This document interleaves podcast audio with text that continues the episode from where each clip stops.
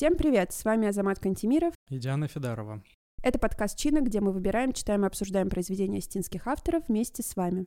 Нас можно слушать на разных платформах, на Apple Podcast, Spotify, YouTube, Яндекс.Музыка, все что угодно.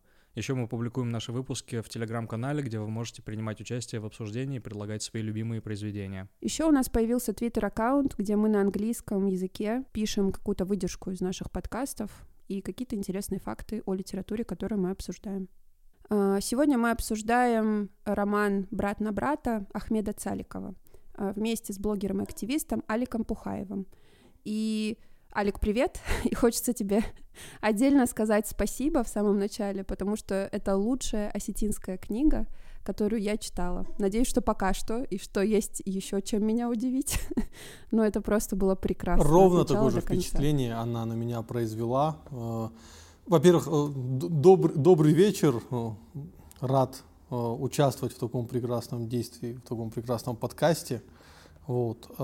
Скажу сразу, что у меня тоже отношение к своей литературе, к нашей литературе такое было, но что она будет немного вторичной, немного посредственной. Есть такое, это вот, наверное, результат вот колониализма, как это сейчас модно говорить, что ты думаешь, что провинциальное это значит плохое да, и когда ты вообще сам о себе думаешь как о провинциале и думаешь о своем регионе как о провинции, ну, только так его и воспринимаешь. А тут оказывается, что ну, сильное произведение, которое явно написано очень быстро, и оно должно было быть больше, э, просто человек вот такая выжимка да, такой дайджест э, всего. Хотя прям вот очень хотелось, чтобы это, это произведение было растянуто там, на один большой том такой вот, или на несколько томов, потому что оно было этого достойно. Но такая дикая концентрация эмоций, дикая концентрация вот фактологии того, что тогда происходило, как сильно мир поменялся, ну, это тоже прекрасно, потому что иной раз э, большие книги тоже тяжело читать. Э, мысли, которые у тебя были в начале, мысли, которые у тебя в конце, их трудно связать, потому что между ними большое пространство-временной континиум. Всему этому мы обязаны автору Ахмеду Цаликову. Давайте коротко расскажем, э, кем он был. Я могу начать, наверное, просто потом, если хочешь, добавить. Наверное, важное самое, что нужно знать, то, что Ахмед Цаликов, по-моему, был вот истинным астинским интеллигентом. Он был из семьи мусульман, он был военным офицером, он был редактором и потом стал писателем, публицистом. Он э, во время революции, он был меньшевиком, и потом э, в дальнейшем он э, вступил в Маджлис кавказских народов, и в конце концов мы знаем, чем кончилась революция, победили большевики, коммунисты, и он эмигрировал в Чехословакию, потом в Польшу, где провел остаток своей жизни. И, наверное, мы к этому еще позже вернемся, когда будем обсуждать э, итоги романа. Я добавлю от себя, что он видел Россию такой прогрессивной, демок, прогрессивным демократическим государством, где наконец-то у народов, которые находятся на окраине, появятся вот эти демократические институты. Точнее, не появятся, а их вернут. Потому что главная претензия горцев э, к Российской империи была в том, что когда мы заключали с вами договор о вхождении, э, мы говорили, что да, дороги ваши, коммуникации ваши, и мы подчиняемся вам, но э, мы ни в коем случае не отказываемся от своих традиционных институтов демократических, такие как Тархон, Нахас, но потом была череда ставленников на Кавказе, которые вот прямо ломали традиционные общественные устои кавказских народов, и это вызвало восстание. И вот Цаликов в э, революции, не в приходе большевиков, а именно в революции видел приход прогрессивных сил и, возможно, изменение России к лучшему, ну, к более прекрасному. Э, он видел Россию европейским государством. И еще один момент добавлю.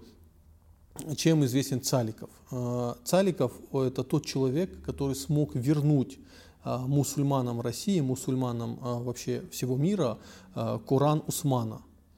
Он был передан в декабре 1917 года мусульманской общины после того, как Цаликов встречался с Джугашвили. И на самом деле для вообще для исламской умы России, для исламской умы всего мира это просто знаменательный факт, потому что Коран Усмана это одна из реликвий исламских, одна из, ну это как сказать, э, бесценная реликвия. И вот именно Ахмед Цаликов добился его возвращения а, путем а, ну, своего, его дипломатичность, подошел к этому очень серьезно, прочувствовал момент, когда можно к большевистской власти обратиться с требованием вернуть Коран Усмана. Ну вот это факт. Возможно, потом бы он был бы уже уничтожен большевиками, учитывая их отношение к религии. Поэтому Цаликов, Цаликов он не только а, осетинский деятель, он и мусульманский деятель, он европейский деятель.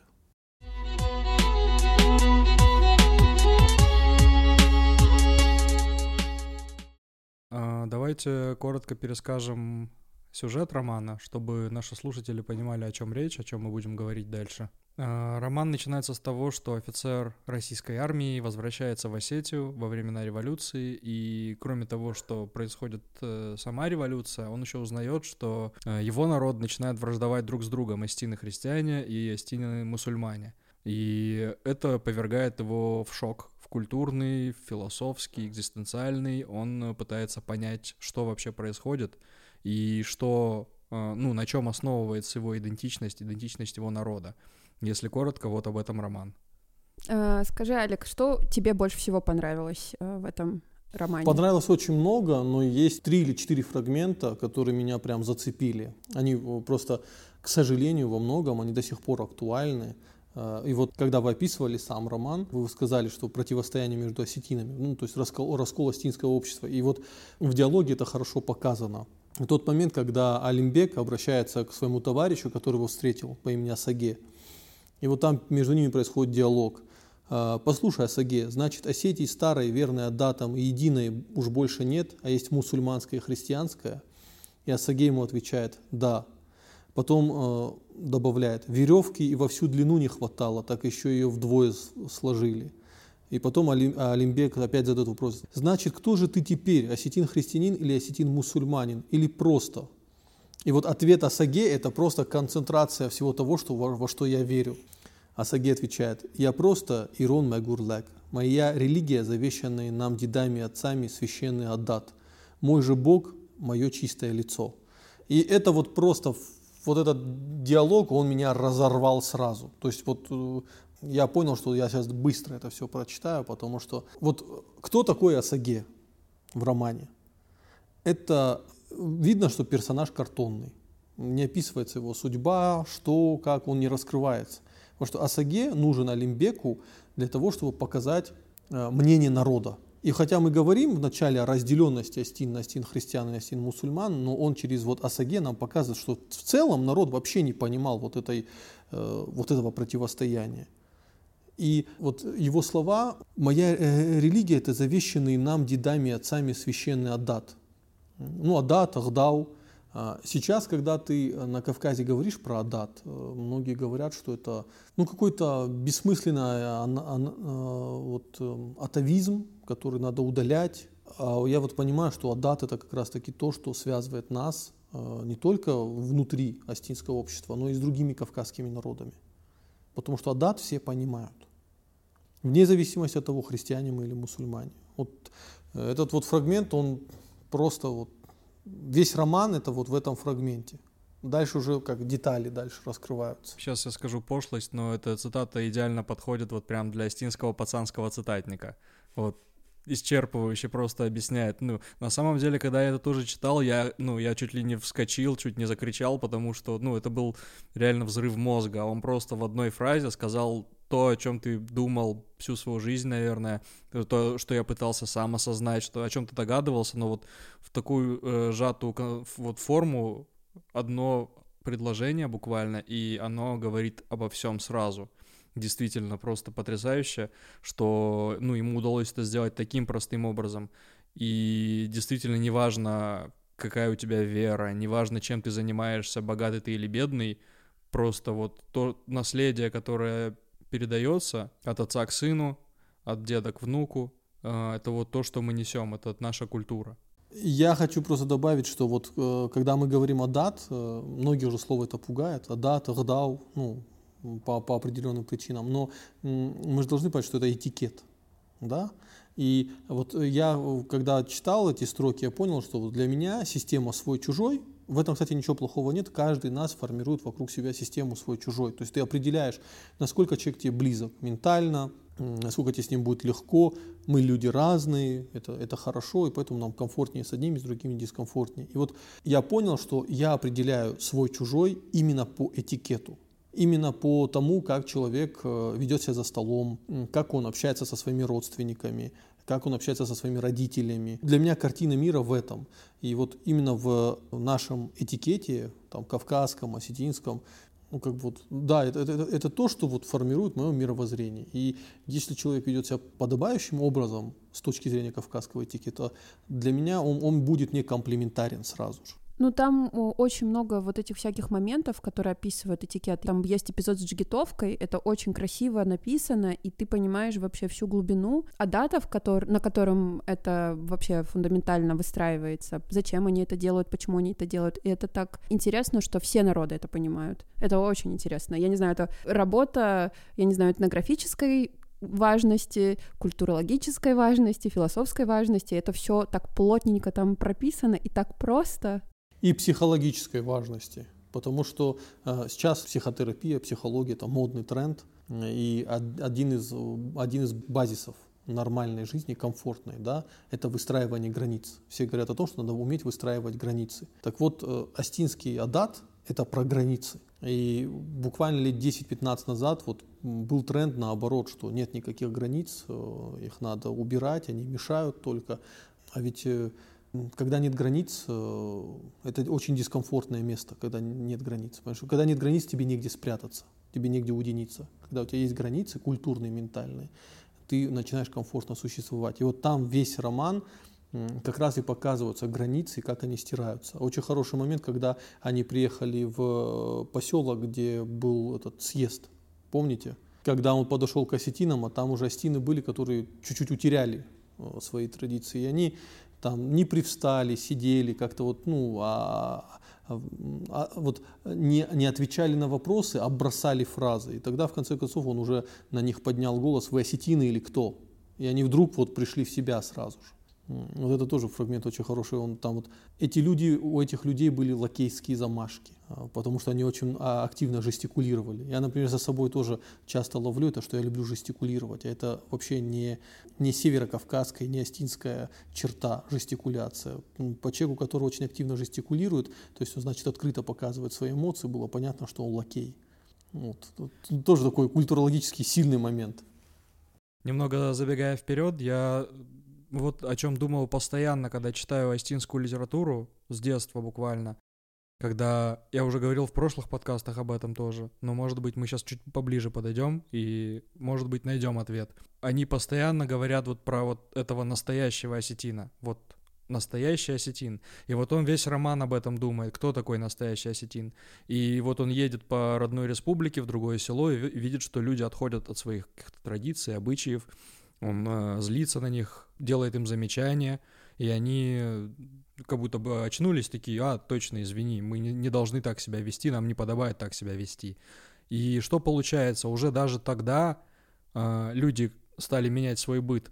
И если мы говорим про вот этого настоящего осетина в вакууме, сохранился ли он сейчас? Как ты думаешь, э, есть ли люди, ну, наверняка есть, но в целом глобально можем ли мы себя в таком случае считать осетинами? Это философский тоже вопрос. Я думаю, что культура народа и этикет, он меняется. В лучшую, худшую сторону я не буду сейчас говорить. Просто тоже прошлое слишком сильно идеализировать не стоит. А, конечно, мы очень изменились по сравнению с, теми, с тем временем, но главное сохранить какую-то сердцевину национальной культуры, да, и ее модернизировать. А, иначе она просто останется ну, вот, неактуальной, и вот она будет из 19 века, вот как за, застывшая картина, нам на нее будем смотреть, и все, а дальше жить абсолютно по по каким-то другим стандартам.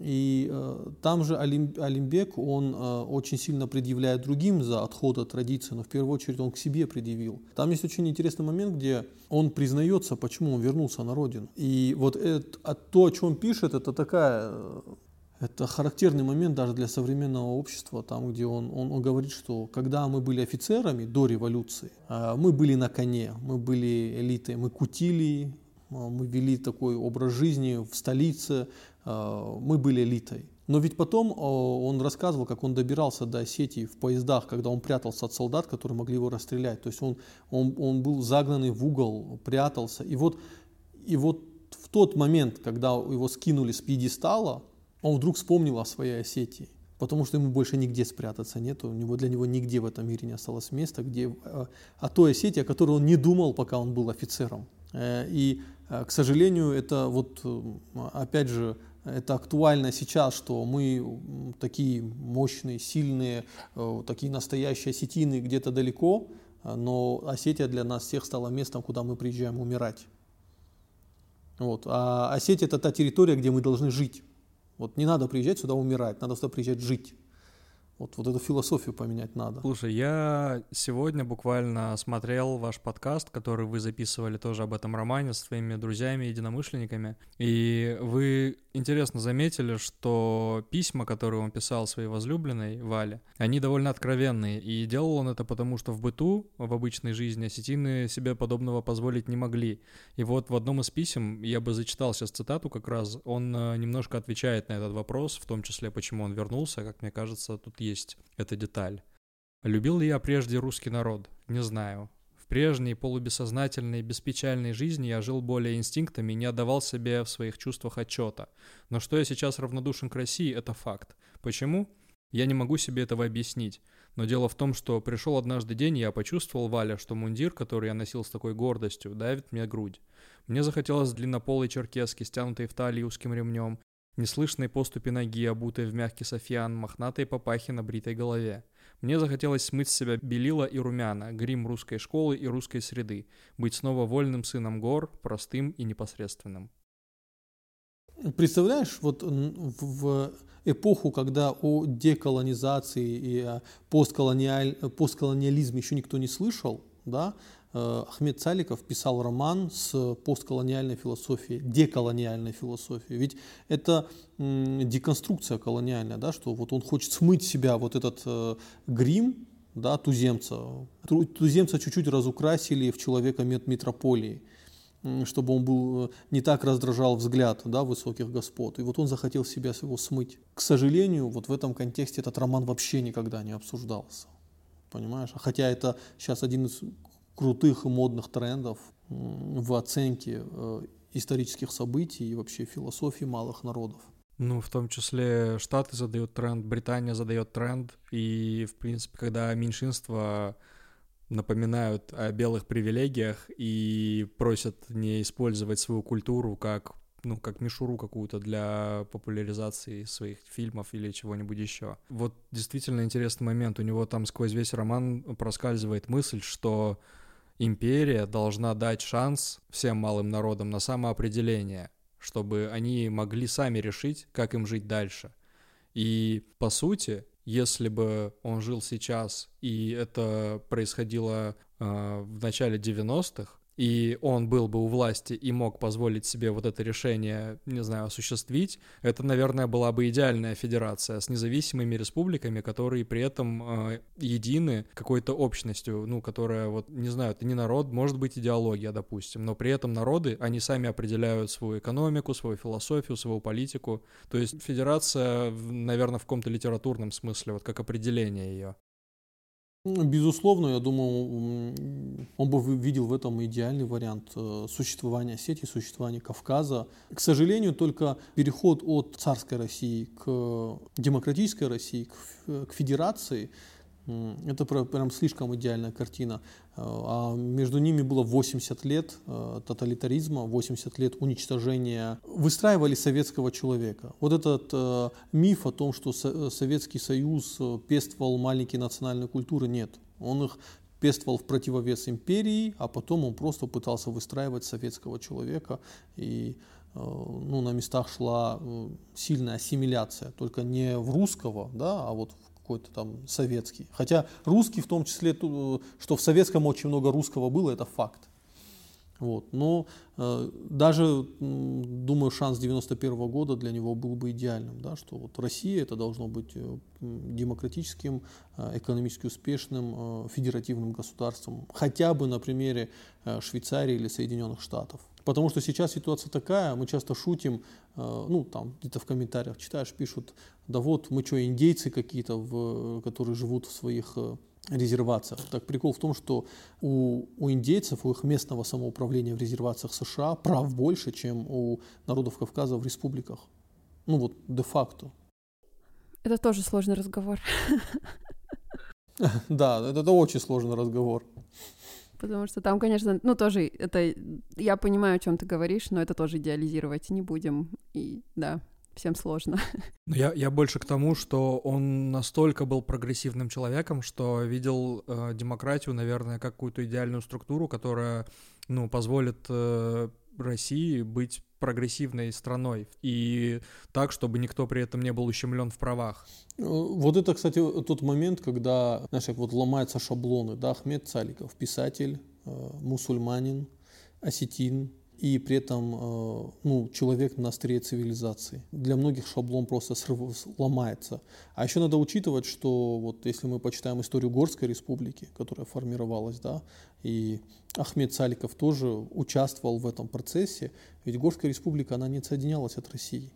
Они, когда произошла революция, они сразу э, признали власть э, вот, Керенского, да, временного правительства.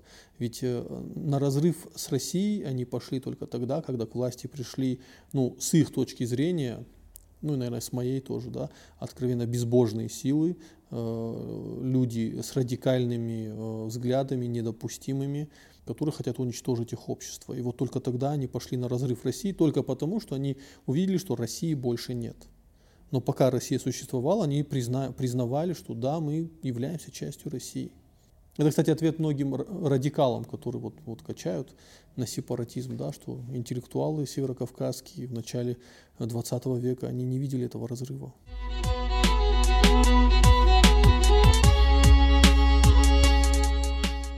Да, там еще в романе был интересный момент. Было понятно по репликам героев о том, что они были не очень довольны тем, что к ним а, Россия пришла и русские а, вершить какое-то правосудие и ими управлять. И даже те осетины, которые стали работать как бы в государственной структуре, если это можно так назвать в то время, они их считали позорниками и там худинак и все такое. И там был разговор о том, что может быть, им не Россия нужна, а Турция, да, как империя, которая их может там помочь им развиваться и сохранять свою идентичность национальную, все такое. Почему, как ты думаешь, автор, учитывая то, что он был э, мусульманином, не считал, что это хорошая идея? А, ну, а, Алимбек, вот он очень хорошо, вот хорошо, что был показан этот момент, потому что очарование Турции до сих пор есть на Кавказе. Более того, э, были ингушские овлии, да, это как вот э, такие прозорливые люди в Ингушетии, которые вообще говорили, что настанет время, когда придет или Турция, или э, Британия на Кавказ, и мы заживем хорошо. Алимбек сразу говорил, что очаровываться империями нет смысла, что одна империя, что другая, что третья будет использовать нас, горцев, в своих интересах. И что вот, кроме нас, вот никто кроме нас и единственная возможная философия кавказца, вот, э, который хочет, чтобы Кавказ был развитым, нормальным э, местом, да, а не периферии периферии. Вот, э, это никто, кроме нас. И очень прекрасно, что он это показал, потому что очень часто любят э, интеллектуалов мусульман э, того времени э, приписывать каким-то протурецким силам. Ну, это еще связано с тем, что Советский Союз заводил уголовные дела, обвинял людей в том, что они турецкие шпионы. Это вот была очень распространенная статья в 1937 году, по которой людей просто расстреливали. Я еще зацепиться хотела. Вы обсуждали про то, что такое миф мифологический настоящий осетин и что в сердцевине вообще этого понятия стоит. И у э, Цаликова очень интересное рассуждение. Ты тоже говорил про этот эпизод, что он тебе очень понравился, про Худина, да. что в центре вот э, стоит, э, я коротко скажу, да, что он э, сказал, что в центре народной, не знаю, народной философии стоит э, тщеславие, и оно в какой-то мере помогает не делать неправильный выбор и какие-то ошибки совершать, и следовать адатам. Не потому, что это так правильно, а потому что худинака, другие будут осуждать. Вот мне кажется, с тех пор особенно ничего не изменилось, но... Не, все изменилось в гораздо более худшую сторону, потому что тщеславие нами правит, э, но в гораздо более страшной, худшей форме. Конечно, вот, вот здесь большая проблема у идеалистов, да, что вот миром должно править там, любовь, хорошее расположение к друг другу и взаимная такая эмпатия. Э, я как православный человек тоже считаю, что, конечно, любовь, она должна править миром, но мир не идеальный. И поэтому э, вот это худинак, да, вот это боясь, что заденут твое тщеславие, даже не так, боясь, что тебя высмеют, это гораздо более эффективный инструмент управления обществом. Тут используется тщеславие, чтобы ограничивать э, человека, чтобы сохранять общество, чтобы общество было концентрацией сдержанных индивидов. А сейчас в современном мире да, тщеславие пествуется. Да, вот все социальные сети же это абсолютная ярмарка тщеславия. И, конечно, я хочу, чтобы миром правила любовь, но пока я вижу две картины мира. Вот как у Астин было, да, вот что правил, э, правил Худина. И вижу сейчас, когда правит Инстаграм. Да, на мой взгляд, конечно, я хочу вернуться, когда обществом правит Худина, когда человек не делает плохих поступков под давлением общества. Конечно, хотелось бы, чтобы люди не делали плохих поступков ну, искренне, из того, что они добрые и прекрасные. Но опять это идеалистический подход. Всегда будут подлецы, всегда будут плохие люди. Вот ты сказал, что хочешь вернуться во времена, когда правил Худинаг, и я поэтому прочту тебе ответ э, Магомеда как раз на письмо, которое он писал ему.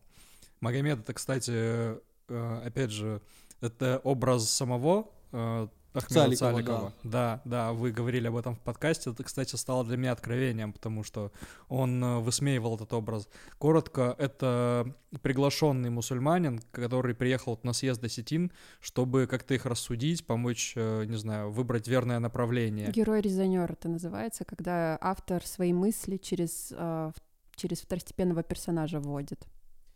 О, спасибо. Да. Но тут он не, он, не совсем, он не совсем тут свои мысли показывал, он скорее просто себя высмеивал. Да. И надо отметить, что Магомед тоже осетином был, не просто мусульманин, а осетин в Осетин, очередь. да. И при этом тоже интеллигент, который, как э, э, говорил умными фразами, сложными для простых людей.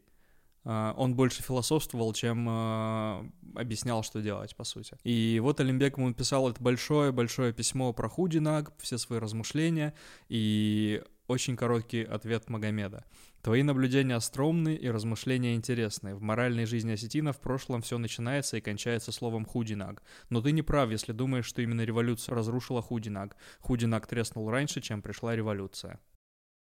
Ну, он прав. Худинок э, треснуло общество, когда осетин выселяли на равнину, когда э, ну, экономика, экономика э, она, она меняла в условиях гор, конечно, нужен вот такие жесткие правила. Но когда вы выходите на равнину, когда у вас появляются экономические излишки, когда вы смешиваетесь, да, это вы уже не родовые аулы, да, а э, вот такие, ну, их же подселяли в одни большие села, причем подселяли специально таким образом, чтобы вот эта иерархия, ну, Российская империя ломала традиционную иерархию остинского общества. Она вот, например, выселяла людей одного сословия в одно село, людей другого села в другое село, чтобы внутри уже этих сел формировалась иерархия, из этого возникали конфликты. И, конечно, уже на равнине э, Худинак уже не мог быть центральной э, идеей астинского общества. То есть там уже должно было быть что-то другое. Я должен сказать, что этот э, базис все равно сохранился, ну, как минимум... Треснутый. Треснутый, да, да, да не до конца. Ну, это уже можно не относить к какому-то большому обществу, но как минимум в рамках семей осетинских, я уверен, что в большинстве семей худинаг имеет до сих пор большое значение. И мне кажется, что все-таки важно не, не терять это, и при этом самое главное — это объяснять, что такое худинак, почему именно худинак, почему конкретный проступок, он недопустим, почему это должно порицаться. Потому что, когда чаще всего, скажем, бабушки там, в основном бабушки, наверное, они говорят, вот худинак, автомака, так не делай. А почему? Это додумывай сам. Да еще тоже в худинак, э, мне кажется, не совсем то понятие вкладывают, которое было. Это да, это в дополнение к тому, что ты говоришь. Еще мне не нравится вот, что все должно делаться под э, осуждением общества, которое само по себе тоже не является моим моральным ориентиром, почему я должна слушать их, ну, если они делают тоже что-то, как бы они не мои я не знаю, моральные герои, чтобы я смотрела на их мнение и решала для себя, правильно я что-то делаю или нет. Ну, то есть это не те люди, которые меня должны судить. Ну вот дело в том, что изначально как раз-таки люди, которые это и культивировали, они и были моральными героями, на которых ориентировались. Просто поменялись люди, поменялось поведение основное, поменялись, не знаю, мотивы поступков у людей. И те, которые говорят тебе худина э, со стороны, сторонние какие-то люди, ты уже, ну, не прислушиваешься к ним. У нас же очень часто хиштеров критикуют или наоборот говорят, что вообще хиштеров старших не осталось в Осетии. Ну тут э, я два момента отмечу, что Худинак, он, конечно, не умер умер и до сих пор, и даже сыграл печальную роль в истории нашего народа, потому что можно в Осетии найти много памятников, которые поставлены целым, вот там, то, то, то есть десятки людей, да, вот из фамилий написано, которые ушли на Вторую мировую войну. И насколько я знаю, истории были такие, что вот, например, человек, у которого пять детей, он единственный остался в роду, и он уходил, э, э, потому что, ну просто, что скажут другие, мои братья ушли на войну, а я здесь жить остался. И вот именно из-за Худинага, да, что его могут высмеять, они уходили, и целые семьи, целые рода умирали. Вот на въезде в Беслан есть памятник, я сейчас не помню, фамилия Таучеловых или, по-моему, там вот просто список людей, которые ушли на Вторую мировую войну. И это, этот род потерял просто огромный человеческий капитал. И второй момент. Худинок надо реконструировать с, с подходом современных трендов. Ведь э, вот сейчас преобладает либертарианская концепция в мире, да, Либертарианская концепция, она предполагает астракизм, тот же Худинак. Если ты хочешь жить в нашей общине, если ты хочешь быть при, принятым обществом, веди себя соответствующим образом. Если же э, ты ведешь себя не так, мы имеем право тебя отменить. Ну, та самая cancel culture. Мы имеем право тебя отменить, лишить работы, сломать тебе жизнь.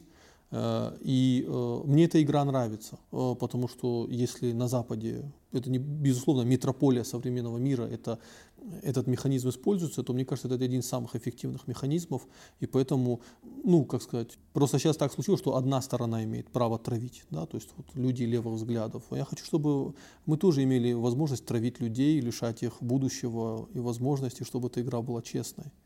Вот этот худинок — это то же самое. Я боюсь, что этот баланс невозможно найти в современном мире, слишком много перегибов будет. Да, но я, кстати, уже давно считаю, что Стины первыми придумали cancel culture. Да, и мы, и мы должны быть в фронтменами этой истории, понимаешь? Вот. Абсолютно, да. Вот реально, дайте кому-нибудь почитать письмо Олимбека про Худинак, вот он скажет, это же cancel culture. Ну да.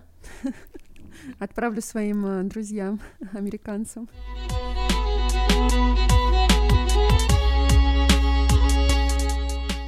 Мне очень понравилось в его рассуждениях то, ну, как он пытался найти э, душу осетина, понять, что это такое, что такое душа народа, и я э, тоже себе пару цитат э, выделил. И тут касается тоже очень актуальной и острой проблемы. Сейчас почитаю.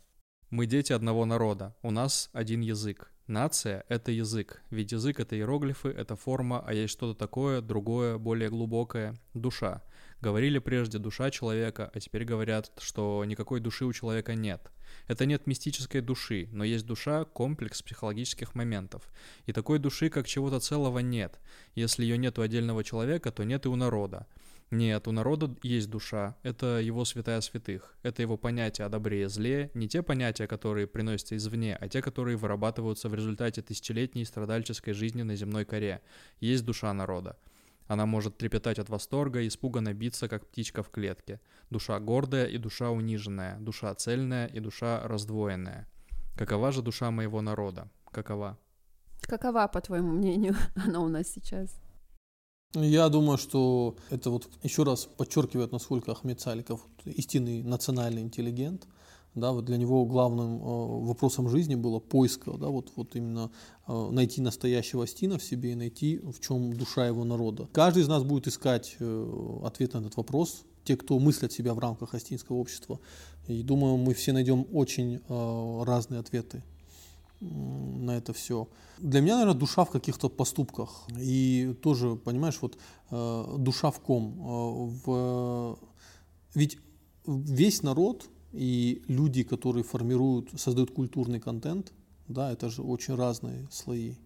Вот душа британского народа, он в чавах или в лордах? душа астинского народа в ком? Она, она в... Все те прекрасные даты, которые мы знаем, чаще всего пествовались теми, э, которых сейчас демонизируют. Это алдары, алдары, богатые фарсаглаги. То есть вот там эти были аддаты, но при этом они эксплуатировали других людей, за что ну, их сейчас очень э, сильно не любят. Поэтому где и в ком душа народа, это такой сложный вопрос. Он, на него такие нетолерантные ответы приходятся, что... Да. Но он сам как будто бы не нашел ответа, он э, задается все еще этим вопросом. Но при этом э, стопроцентное его утверждение, что нация — это язык, и это, о чем я говорю, что до сих пор острая тема. Она с каждым днем все острее стоит.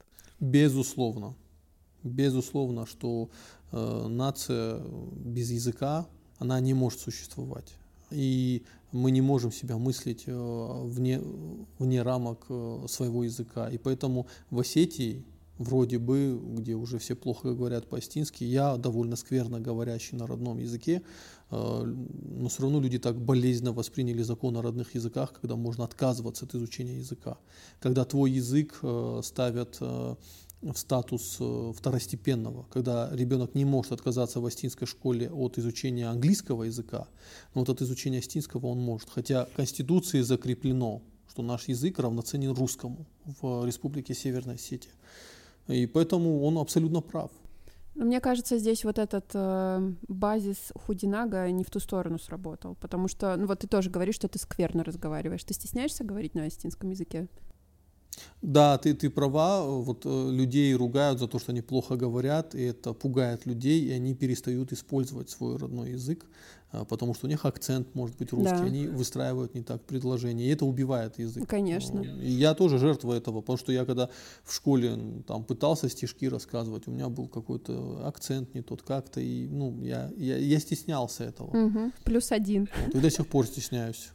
Да, это большая проблема, если, не знаю, позволю себе сделать призыв нашей немногочисленной аудитории, потому что нас тоже попрекали в том, что вот почему вы не записываете на осетинском языке этот подкаст. Потому что, к сожалению, сейчас осетин, которые говорят на родном языке, меньше, чем осетин, которые говорят на других языках, на русском, кто-то на английском и довольно много людей на турецком. И мы, конечно, придумаем как-нибудь, как это подвести, не знаю, под какую-то общую черту, чтобы как можно больше людей могли нас понимать но вот, вот этот ответ, почему мы делаем на, на русском. Больше людей понимают на нем. Плюс очень много людей заинтересовано в нашей культуре, и мы не можем отрезать их от этого. Мы, конечно, может быть, будем потом в дальнейшем и пытаться на астинском записывать, может быть, на английском, на чешском не будем, наверное. Я надеюсь, нет. Да, но вот, а, еще что-то хотел добавить. А, ну, собственно, призыв мой таков, что не стыдите людей, которые пытаются их заслуга уже в том, что они пытаются. Их, наоборот, нужно поддерживать и помогать. Если вам кажется что-то смешным, лучше извинитесь, потому что это напрягает очень сильно людей. То есть просто лучше помогите э, и подскажите, как сказать правильно, и все. И еще английский, когда тоже преподают и пытаются заставить детей, ну, учить детей вообще просто говорить, они никогда не подчеркивают грамматические ошибки. не надо подчеркивать грамматические ошибки человеку. Ну, правда, это очень сильно сбивает. Э, во-первых, э, когда человек разговаривает, и ты его поправляешь прямо в этот же момент, это сбивает с мысли, и человек дальше уже ничего не скажет. Я больше скажу. Э, перед вами сейчас осетинский и контент на осетинском это скорее премиальный контент и репутационный контент. Угу. Поэтому у меня на моем YouTube-канале есть несколько подкастов на осетинском. Два. Два подкаста на осетинском. И поэтому kad genenis, kad ve bonis ved фасут иронал подкаста. Но, к сожалению, аудитория у подкастов на родном языке кратно меньше.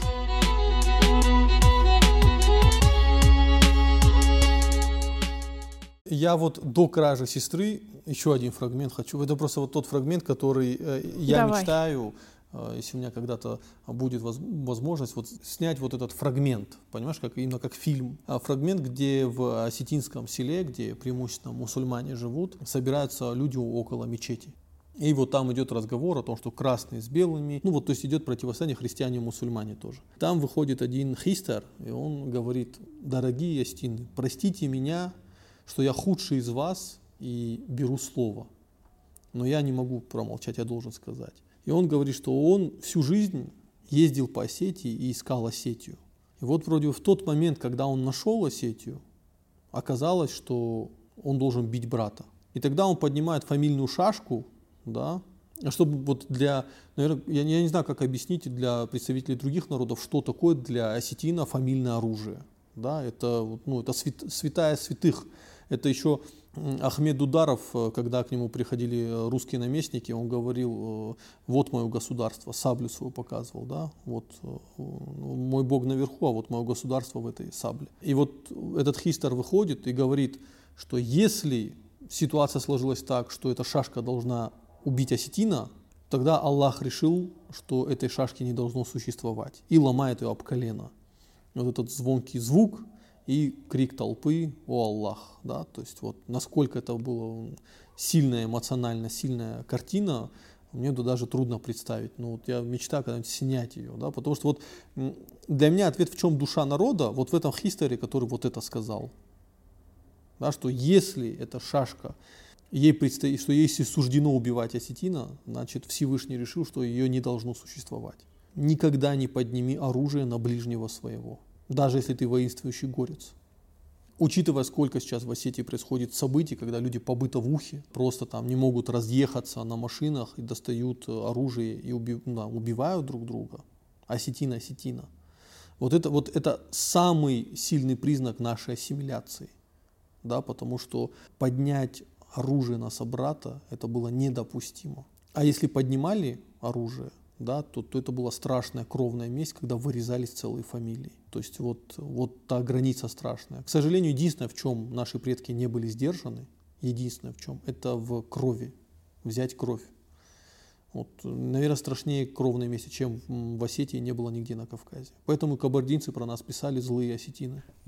Ты очень плавно подвел к теме, которую Диана хотела обсудить. Да. Да, я быстро, коротко скажу. Э, был эпизод с кражей девушки, э, сестры э, Алибека. И она закончилась тем, что я не буду говорить, да, что случилось с девушкой, это будет спойлер, и это к этому не имеет отношения, но э, они убили э, человека, который ее украл, насколько я поняла, и после этого к нему пришли кровники. И вот я не совсем поняла, точнее, я логику понимаю, как бы с одной стороны, с другой стороны, хочется еще стороннее мнение услышать. Почему идет кровная месть за человека, который обесчестил девушку? То есть оно неравноценно, вы уже обесчестили, мы вас за это убили. Зачем еще приходить э, за людьми из семьи и вырезать целую семью за это?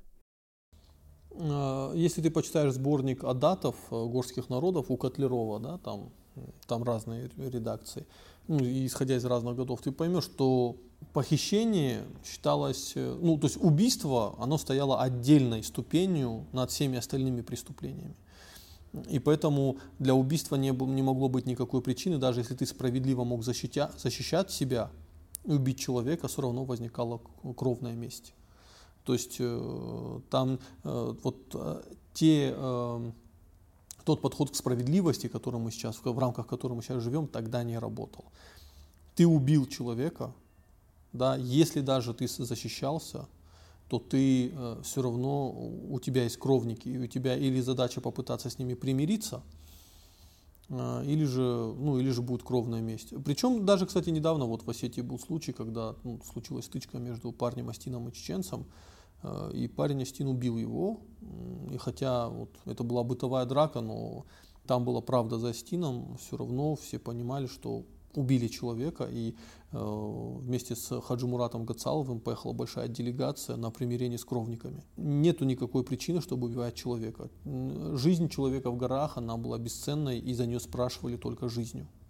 Поэтому, кстати, был обычай, когда, например, был человек, который там известен был своими убийствами, грабежами, и от него страдало астинское общество, просили его родственников изловить его, и когда или ловили его, отдавали его родственникам, и его родственники при всех скидывали его со скалы, чтобы не возникало кровной мести, и должны были убить его близкие. убийство чести, вот это современное, да? Ну, да, чтобы вот э, ни на ком не возникало кровной мести, это ваша собака, вот вы ее убейте. Сильнейший момент, э, когда он решает для себя буквально в течение секунды, то этот человек не заслуживает жизни. Он знает, какие будут последствия, и все равно решает убить его. И это, это нужно читать. Я не буду сейчас никаких цитат приводить, это нужно самому прочесть, самому пережить. Ну, это вообще очень сильный эпизод, и то, что он в конце стоит, это тоже такую большую роль играет и для повествования, и для кульминационного какого-то момента, и подводит к концовке, почему э, герой все таки решает уезжать из Осетии и искать, искать осетин, настоящих осетин вне Осетии. То есть вот эту какую-то свою миссию по... Ну, не знаю, я еще такой момент, что я в этой истории увидел все-таки метафору. Мгм. Я могу ошибаться, но мне показалось, что его сестра – это его Осетия, э, похищающий человек – это, это революция, ну, люди, которые пришли э, с революции, да, ведь там очень хорошо описывается, какие люди делали в Осетию революции, как к ним относились остины. Э, А его брат, ну, который помогал в похищении, да, это вот э, те, ну, как их хорошо описал Варасидзалта, ну, вот э, ассимилированные, уже, ну, не до осетины. Это очень, да, похоже на правду.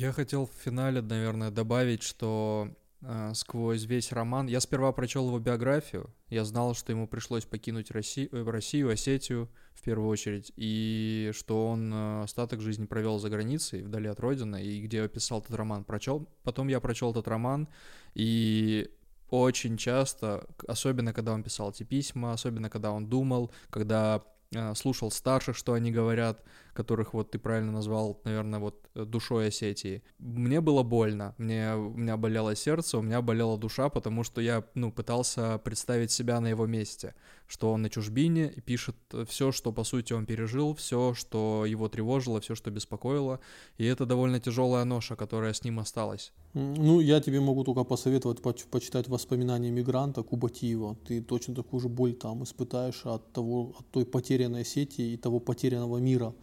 И он постоянно об этом говорит, э, что мы, мы даже не осознаем масштаб потери того, что с нами произошло. Вот у Кубатиева прямо, э, ну это уже просто воспоминания, без художественной подоплеки, да, там, обработки.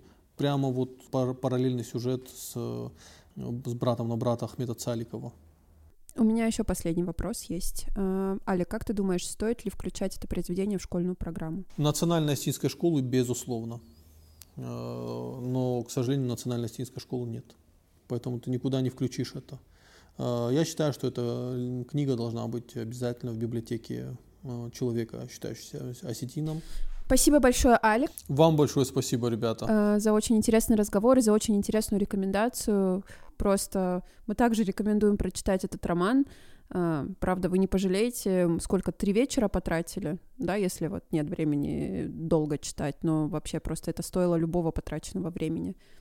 Я думаю, мы можем даже добавить документ в сам канал, чтобы люди могли скачать его оттуда. Я не думаю, что это будет пиратство. Мне кажется, это народное достояние, его должно, просто нужно распространять как теми ли возможными способами. Да. Так что читайте, участвуйте в обсуждении в нашем телеграм-канале, предлагайте какие-то другие книги, которые вы хотите с нами обсудить. Это были Диана Федарова. Я Азамат Кантемиров. Читайте.